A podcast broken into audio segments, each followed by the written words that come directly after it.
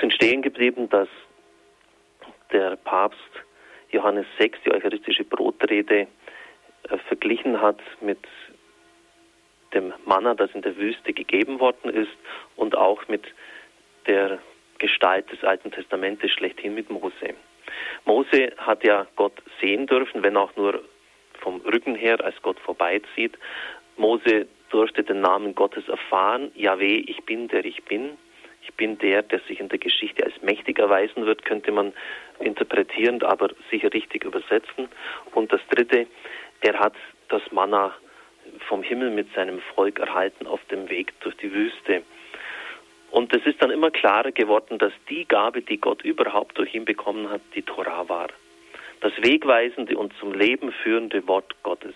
Israel hat immer deutlicher erkannt, dass dies die bleibende Gabe des Mose war. Darin bestand die eigentliche Auszeichnung Israels, Gottes Willen zu erkennen und so den rechten Weg des Lebens. In vielen Psalmen wird das ja auch immer wieder rühmend und preisend angesprochen. Welche andere Nation, welches Volk hätte solche Gesetze wie wir? Man wusste schon im Innersten des Herzens, dass das stimmig war, dass das eine, eine Gabe Gottes war. Denken Sie an das Ringen vieler Völker um, um ethische Grundsätze, um, um Wegweisungen, die bleibend sind und, und wo man wirklich leben kann. Wegmarken in die Freiheit. Und das hat das Volk bekommen. Und deshalb schreibt der Papst sehr gut, und das muss man sehr beherzigen, eine einseitige Sicht des Gesetzes aus einer einseitigen Auslegung paulinischer Theologie verstellt uns den Blick auf diese Freude Israels, nämlich die Freude Gottes Willen zu erkennen und so diesen Willen leben zu können und zu dürfen. Es gibt ja bei Paulus diese scharfe Gegenüberstellung von Gesetz und Evangelium, Gesetz und Freiheit.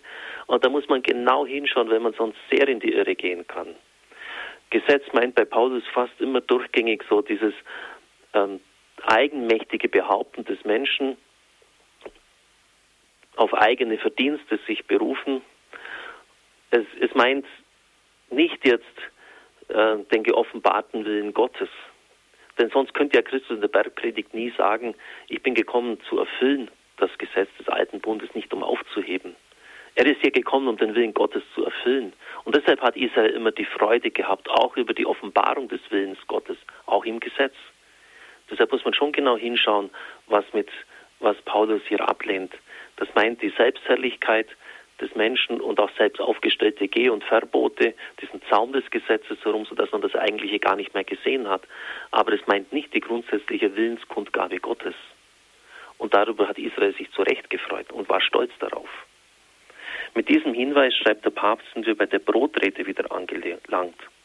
Denn in der inneren Entwicklung des jüdischen Denkens war immer deutlicher geworden, dass das eigentliche Brot vom Himmel, das nährt und Nahrung gibt, das Gesetz, das Wort Gottes ist.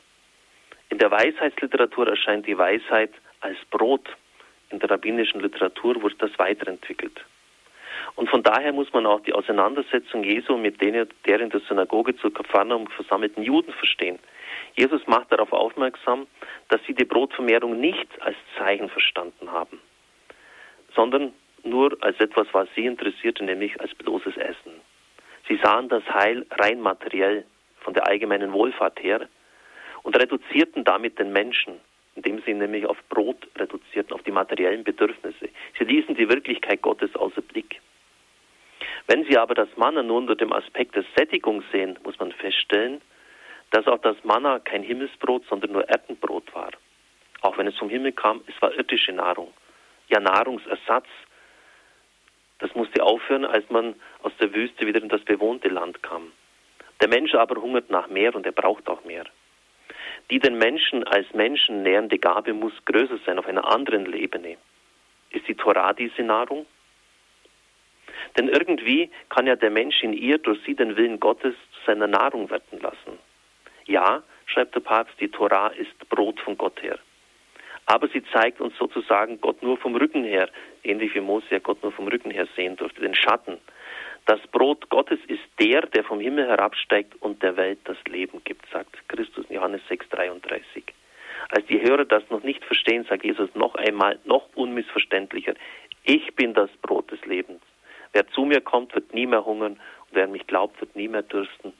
Und das kann natürlich jetzt nicht das Brot als solches bewirken, sondern nur seine Gegenwart im eucharistischen Brot und vor allem sein Wort. Das Gesetz ist Person geworden, schreibt der Papst.